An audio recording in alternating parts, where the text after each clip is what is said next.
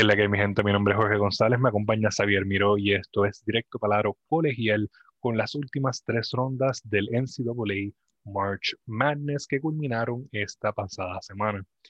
Xavi, esta, estas últimas tres rondas dieron de qué hablar. Sí. Este, y a lo último, eh, vamos a hablar de eso más adelante, pero pasó algo que yo me sospechaba que iba a suceder después de lo que pasó en el Final Four. Así que vamos a primero tocar el Elite Eight, que en esa ronda se jugaron cuatro juegos. El primero de ellos siendo Houston contra los favoritos, o por lo menos los underdogs, Oregon State. ¿Sabes que tú me dices este jueguito? Sí, pues mira, hasta aquí llegó la, llegaron uno de los Cinderella Stories, Oregon State Beavers. Este, llegaron bastante lejos, pero ya Houston fue too much for them. Este, a mí me gustó ese juego. Este, los, los, los Duracos de Houston jugaron espectacular. Quentin Grimes, Marcus Caesar metieron 20 y 18 puntos. Ahora, aún así fue un juego muy, muy, muy pegado para Houston Cougars. O sea, eso era para darle una pela, por así decirlo. Oregon ha estado jugando sumamente bien.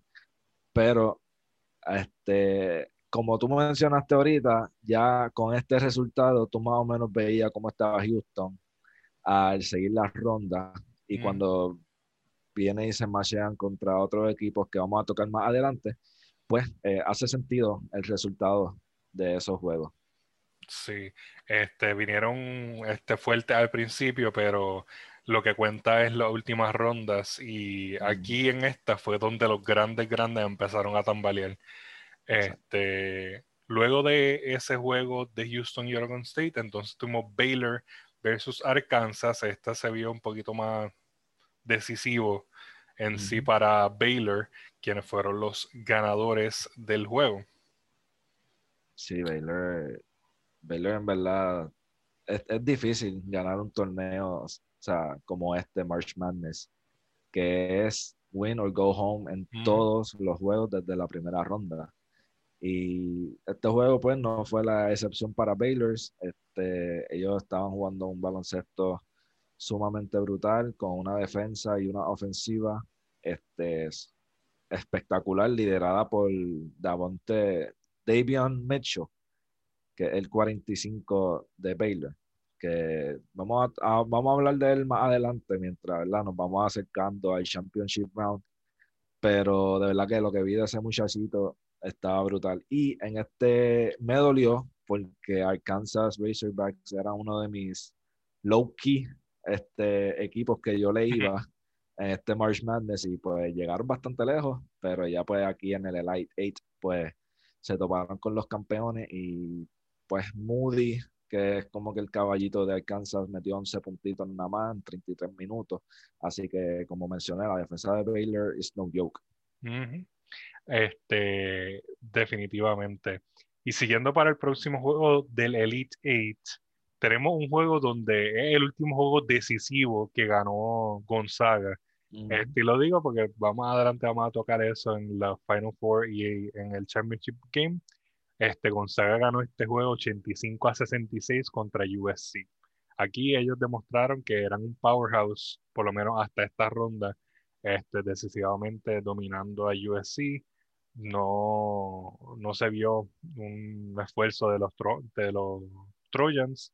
Aquí el equipo de Gonzaga tuvieron varios jugadores en doble dígito, especialmente mm. Kispert Corey, este, Team Drew, y eh, Jalen Suggs, que más adelante vamos a hablar de su rol en, los, en el Final Four. Pero por lo menos este, todos los que jugaron de alguna manera u otra eh, contribuyeron. Algunos, pues, obviamente se cayeron por la borda. Eh, solamente jugaron un minuto y no hicieron casi nada. Ah, pero los demás que sí jugaron, pues le metieron bastante bien. Ahora vamos con el último juego del Elite Eight, que fue el más importante, que sería Michigan contra UCLA. Y sabes, yo te lo dejo a ti, eso. Yo sé que tú le ibas a UCLA de alguna manera u otra.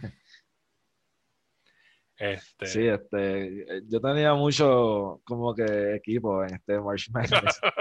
yo en cada ronda, cada vez que se iban eliminando, yo iba adoptando a un equipo nuevo y, y UCLA fue uno de esos equipos que yo adopté como eso de la segunda ronda o la tercera. Y pues nada, este juego, a pesar de que le ganaron a un top one seed, que este, en Michigan Wolverines, que no fue nada fácil ese juego. Me impresiona el score de este juego, Jorge, se acabó 51 a 49, o sea, eso es un first half score del NBA y bueno, y, y en la NCAA más o menos también, como que es todo un low, low, low scoring game. Este, pero nada, eh, UCLA jugó espectacular. Johnny Jusan metió 28 puntos de esos 51 puntos. So, aquí tú vas viendo cómo está el nivel de juego del caballito de UCLA, que en verdad, en verdad, él fue un transfer de Kentucky. Eso es un dato mm. curioso de Johnny Jusan. Él fue un transfer de Kentucky. Entonces, yo viendo sus videos en Kentucky, él tenía más o menos el mismo potencial. Ahora, cuando tú ves a Kentucky, un stack team, el año pasado por lo menos pues ahora él se hizo este transfer a UCLA y, Jorge, lo único que te voy a decir es que le vino monillo al dedo. O sea, su stock eh, subió un montón en el NBA draft.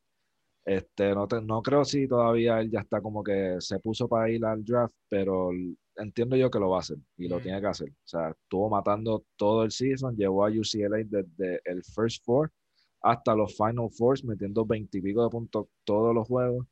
Así que el transfer para él le vino de maravilla.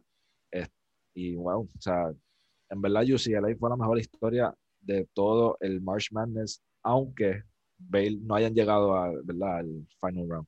Sí, y mirando aquí los resultados de que hizo Michigan como tal, todos los jugadores contribuyeron, este, pero para mí ver un equipo que solamente tenía siete jugadores disponibles para jugar, eso mm, es un, una receta para una para perder. Este, tú sabes, tú no puedes tener un equipo, tú no puedes formar un equipo con siete jugadores. Eso es detrimental y puede ocasionar no solamente lesiones, sino resultados como este, que claro, el desempeño de ellos fue muy bueno porque tuvieron 49 eh, contra 51, terminó el juego, eh, y se mantuvieron ahí, pero al fin del día, este, no es algo positivo el simplemente tener una rotación, porque lo que tienen es una escuadra realmente. Y simplemente pueden sustituir gente, no es que puedan cambiar la escuadra completa en momentos para descansar su starting five. Este, que pues es un problema bastante grande. Y yo lo veo como uno de los este, grandes factores para este equipo no haber podido pasar a la próxima ronda que tenían este, la, la capacidad de hacerlo, porque obviamente fueron uno de los one seeds, pero este no de la manera que pasó esto, pues lo afectó demasiado. Demasiado. Mano, y o sea, un top one seed, como tú lo dices, Franz Wagner, que es un top five para el NBA draft. Y entonces 35 minutos y te hace cuatro puntitos nada más. Entonces, si te fijas, Austin Davis un jugador que jugó 11 minutos en ese juego de una rotación tan corta que le pudiera haber dado un, poquito más minutos. Y fue el mejor, el cuarto mejor anotador. O sea, metió 7 puntos en 11 minutos, mientras los otros en 29, 27, 31 minutos metían 3, 4, 8 puntitos. So, en verdad es difícil porque el coach debe haber confiado en una alineación que pues no le estaba funcionando ese día, como Wagner, por ejemplo, y pues mantuvo a gente en el banco quizás importante para esa victoria que no sucedió. Sí, eso es algo que se ve bastante en college basketball, más por el sentido de que les dan el, la oportunidad a seniors, juniors que tengan más minutos de juego, uh, mientras que posiblemente jugadores eh, freshmen que están llegando eh, pues no les dan el tiempo necesario o que deberían de tener porque pues obviamente hay jugadores que con, aunque sean menores este, y tengan menos experiencia en el NCAA, juegan mejor que la escuadra que tienen disponible y para eso hay que darle la oportunidad a todos estos jugadores a que tengan una buena este, cantidad de tiempo en el tabloncillo, pero obviamente esos minutos se ganan no se regalan. Exacto. Este, ahora vamos a pasar al Final Four, que entonces vimos el enfrentamiento entre Baylor y Houston y Gonzaga y UCLA. El, vamos a tocar primero Baylor y Houston, que fue un one seed versus un two seed. Esto fue un juego decisivo para Baylor. Houston le bajó este, a su intensidad entrando a este juego. Y fue un juego en donde prácticamente todo el que tocaba el piso de, con, Baylor contribuía de alguna manera u otra. Solamente veo cuatro jugadores que no hicieron ningún tipo de stats, pero todos los demás hicieron cinco de ellos en doble dígito de puntuación.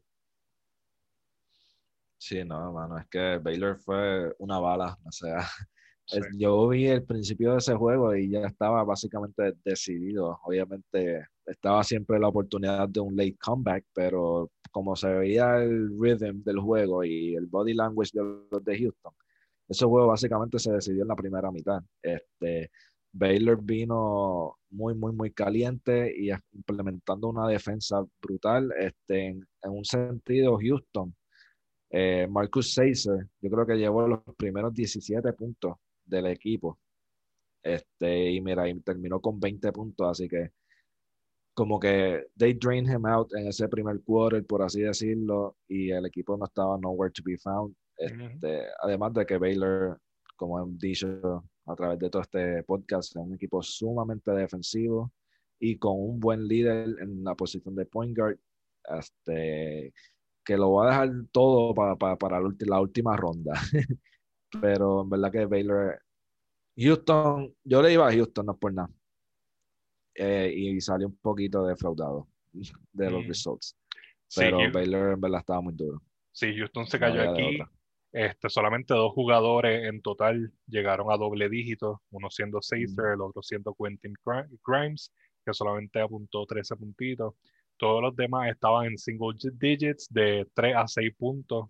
Este, no veo a nadie que pase de los 6 puntos, eh, además de Caesar y Grimes. Y eso pues es detrimental, especialmente cuando tienes jugadores que jugaron 32 minutos y solamente metieron 6 puntos.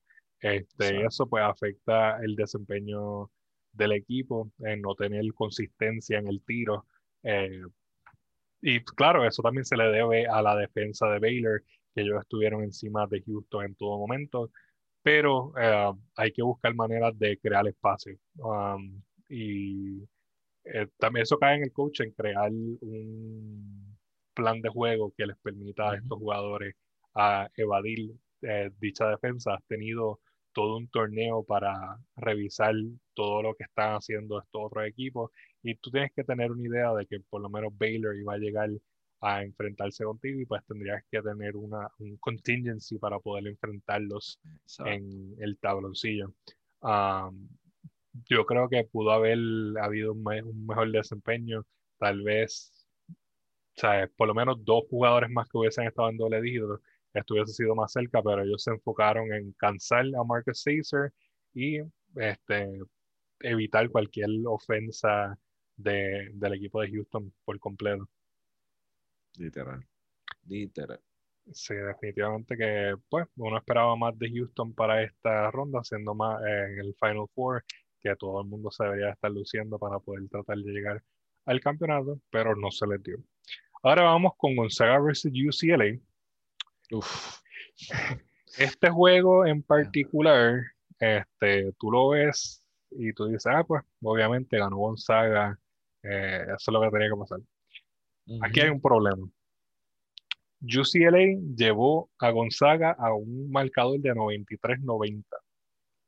En overtime. En overtime. Y el último tiro, que fue el don que, que ganó Gonzaga, que lo hizo este, Jalen Suggs. En los últimos segunditos, el tiro, el tiro de su vida, una oración, un prayer, una, una, esperanza.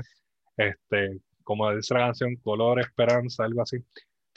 este, y el man la trajo, eh, algo que él probablemente le subió el stock bastante en el NBA. Podemos hablar de eso, vamos a hablar de eso realmente más adelante en un podcast en el futuro. Pero uh, para mí en este juego, cuando yo vi el score y cómo terminó el juego, yo me acuerdo haber pensado, Gonzaga no va a ganar en la próxima ronda. Porque UCLA, un 11th seed, que tuvo que jugar un play-in para poder estar en el torneo, te lleva a un marcador 93-90 en overtime, donde ganaste por un lucky shot. Porque no es que fue una ofensa de que montaron algo para poder ganar, sino que simplemente Jalen Sox corrió al, otro lado de la cancha y tiró la bola. O sea, eso podía haber entrado como pudo haber salido y no hubiesen tenido que ir un doble overtime. Pero cuando yo vi eso, yo dije, Gonzaga, Gonzaga realmente no tenía oportunidad. O sea, no sé cómo tú lo viste. Tú desde ahí lo puedes ver, desde ese juego. Ese juego te dio una ventana a lo que iba a ser la final. Gonzaga estaba flaqueando en todos los sentidos en este juego. Si no fuese a, hacer por el mismo Ju, eh, y Joel Ayayi, ese equipo iba a perder. Porque el mismo Jalen Suggs jugó súper bien. Este, él es point le tiene un buen playmaking, juega muy bien off the ball, pero no contribuyó tanto, tenía 13 puntos hasta ese momento. Mm. Ahora, UCLA, Jorge, ese es, es, que ese es el tema siempre que, que se toca este juego. O sea, como tú dices, lo llevó en overtime. Eh, Johnny Yusan metió un, una huirita para empatar el juego. O sea, que se iban para otro overtime si no llega a ser por lo que tú acabas de decir, pues la, el prayer que se tiró Jalen Suggs, que lo metió, afortunadamente para ellos. Este, pero, verdad, en verdad, Gonzaga estuvo exposed en muchas jugadas en este juego, tanto así como con Yusan, que no, no podían pararlo. El mismo Jackis Jr. estaba haciendo de la suya como que todos los guards estaban haciendo de las suyas contra UCLA, contra Gonzaga, perdón. Y eso es algo que vamos a ver en el Championship Round. Gonzaga, ese, esa defensa de guards a Gonzaga los tenía locos. Timmy y Kispert, que son los altitos de Gonzaga, los blanquitos, por así decirlo, estaban muy lentos. No podían hacer los, de, los defensive stops para UCLA. Este, tuviste esa jugada, Johnny Jusan coge el mismo, eh, su propio rebote ofensivo en ese último segundo y él para volver a subir y meterla para empatar el juego. ¿Me entiendes? Que no hubo un box out, no hubo un contested shot, él falló el primer tiro solo y después metió el segundo solo. O sea, la defensa de Gonzaga estaba muy, muy off en este juego. Ganaron en verdad por suerte, como ya lo hemos dicho, y pues yo creo que podemos ya pasar a, a la ronda que sí. hizo. Sí, pero antes de eso. llorar a Jalen Sox y todo. Este, antes de eso, sí quería mencionar que tal vez si UCLA hubiese montado una, una defensa cuando ellos iban a hacer el inbound, probablemente así se iba a ir al, al overtime, porque eh, Gonzaga simplemente fue que sacó la bola. O sea, ellos recibieron el, eh, cuando cayó la bola por el canasto, cogieron la bola y la tiraron porque quedaban como tres segundos este, en el marcador y ellos simplemente pues corrieron con la bala. Si UCLA pudiese haber hecho un defensive stop contra Gonzaga o forzarlo a tirar la bola de una de un más lejos todavía o simplemente tirar algo más risky o obligar que otra persona a tirar la bola, esto se hubiese sido un doble overtime y yo te aseguro 100% que UCLA hubiese ganado. Porque they wore out Gonzaga. Pero este, son cosas que pasan en March Madness. Este, uno nunca puede predecir lo que va a suceder. Ahora, vamos a tocar el final game, el championship game, donde Gonzaga se enfrentó a Baylor en un juego cual, como cualquier otro. Esto no era un championship game el, Championship Game de Gonzaga realmente fue el Final Four. Eso es lo que tú esperas de un, de un Final Game ahí hasta último. Baylor le ganó decisivamente con 16 puntos de diferencia, 86 a 70 puntos. igual que el juego de Houston, o sea, tempranito. en un momento estaba 16 a 4 el juego, o sea, y yo creo que estuvo hasta aún más, eh, más como que pela. Sí. El, equipo de Gonzaga aquí crumbled ante una defensa de Baylor. Ah, sí, hubieron tres jugadores que fueron a doble dígito. Jalen Sox en este juego vino a jugar de verdad, anotando 22 puntos. Pero Baylor obligó a todo el resto del equipo a tener menos de 10 puntos. Este, mientras que la ofensa de Baylor hizo lo que les dio la gana. Tenían un, dos, tres, cuatro jugadores en doble dígito, 15, 22, 19, 13 puntos. Este, todo, el, todo el que jugó de verdad que le dio a, le dio a la, a la ofensa como tal. O sea, Gonzaga no pudo hacer nada. La defensa de Gonzaga no estaba up to par con la de Baylor. Y ellos pues hicieron lo que les dio la gana. Sí, Jorge, es lo, es lo que, a lo que yo iba con lo que mencioné ahorita de los guards de UCLA. Lo mismo pasó aquí en Baylor. Maciotic, Jared Butler, Davion Mitchell hicieron lo que les dio la gana con UCLA. Eh, Jared Butler, Jorge, ese es un jugador sumamente clave para eh, los Baylor like, la conexión que él tenía con Davion Mitchell, que era el point guard de Baylor, era increíble. O sea, eso era pase para Butler y Butler tiraba el triple y la metía. Machiotic, tengo que decir, no sé si viste una jugada que de hecho la puso Natalia Meléndez en su Facebook. Machiotic sale, coge la bola, la tira para atrás, como que un out of bound play. La tira para atrás, la coge uno de, de Gonzaga y él mismo el que la tiró para atrás para salvar la bola, le llega a la defensa del triple de Gonzaga. Que, o sea, esa tenacidad que tenía estos jugadores de Baylor, a diferencia a, versus la de Gonzaga, ahí ya tú veías que desde el primer half, yo creo que yo te envié un mensaje como que ya Baylor ganó. no había break, no había break, como que ningún run, que de hecho lo, lo, hubo, como que en un momento dado Gonzaga se puso por nueve. Este, y yo dije, ok, we got a game. Pero después Baylor volvió, apretó y nada, lo demás es historia. Pero otra cosa que iba a mencionar, Jorge, es que lo que te mencioné ahorita, en los que fueron clave en ese juego de UCLA, Drew Timmy y Joel Ayayi, en este juego versus Baylor, eh, Drew metió 25 en aquel juego, en este se fue con 12. Ayayi metió 22 y en, en este se fue con 8 puntos. Y yo estaba mencionándolo a unos panas que la involu o sea, mírate las, asistencias de Jalen Suggs. Él metió 6 o 7 en el juego contra UCLA. En este mete un poquito más de puntos, pero hizo tres asistencias solamente. Lo que yo le estaba mencionando a unos amigos es que Joel Ayayi, el que metió 22 puntos contra UCLA, super key player, en este juego estaba siendo treated como un jugador más de la rotación. No le estaban pasando el balón. Eso era Kispert Timmy o Suggs. No había más nadie en ese equipo de Gonzaga. Este, por eso básicamente yo pienso que perdieron, porque se involucraron más con los star players.